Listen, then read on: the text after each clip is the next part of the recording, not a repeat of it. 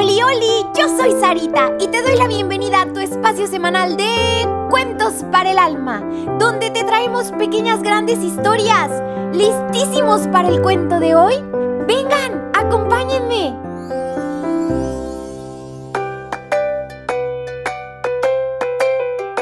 La mejor amiga de Jesús.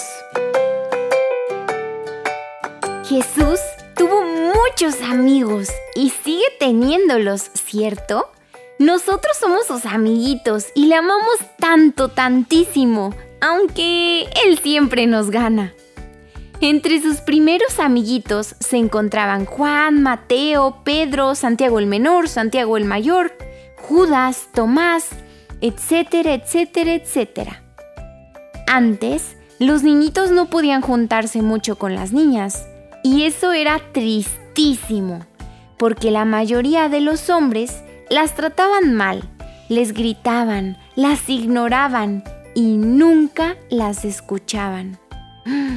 Pero Jesús siempre ha sido diferente, experto en saber amar, pues si el amor tuviese pies, claro que sería Él.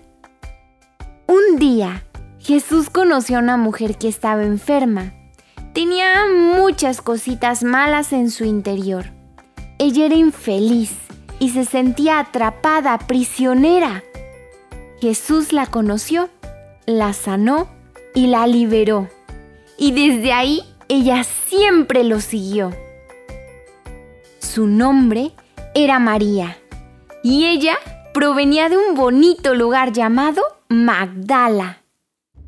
María fue rescatada por Jesús y Jesús confiaba muchísimo en María. Era su mejor amiga, junto con sus apóstoles. María siempre intentaba estar cerquita de su rabí, como ella le decía, que significa maestro. En las fiestas y comidas, María estuvo, pero ¿saben cuándo estuvo también? Cuando crucificaron a Jesús. Ella sufrió muchísimo aquel terrible día, pues su mejor amigo estaba siendo lastimado, escupido y humillado. María la de Magdala fue la primera en irlo a buscar al sepulcro donde habían puesto el cuerpo de Jesús. ¿Y qué creen? Ya no estaba, porque Jesús había resucitado.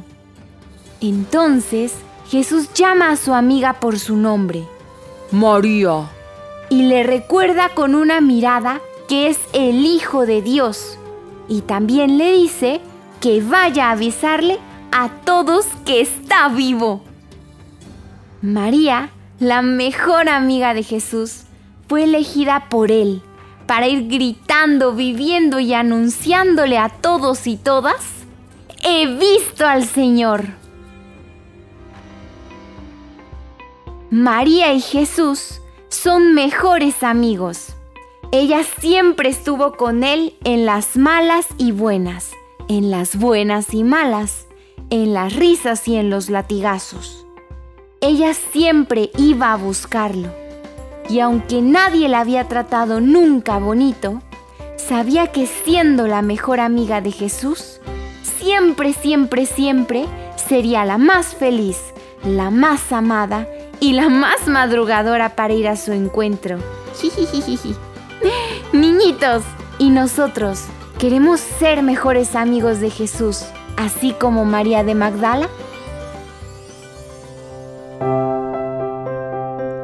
Bien, niñito?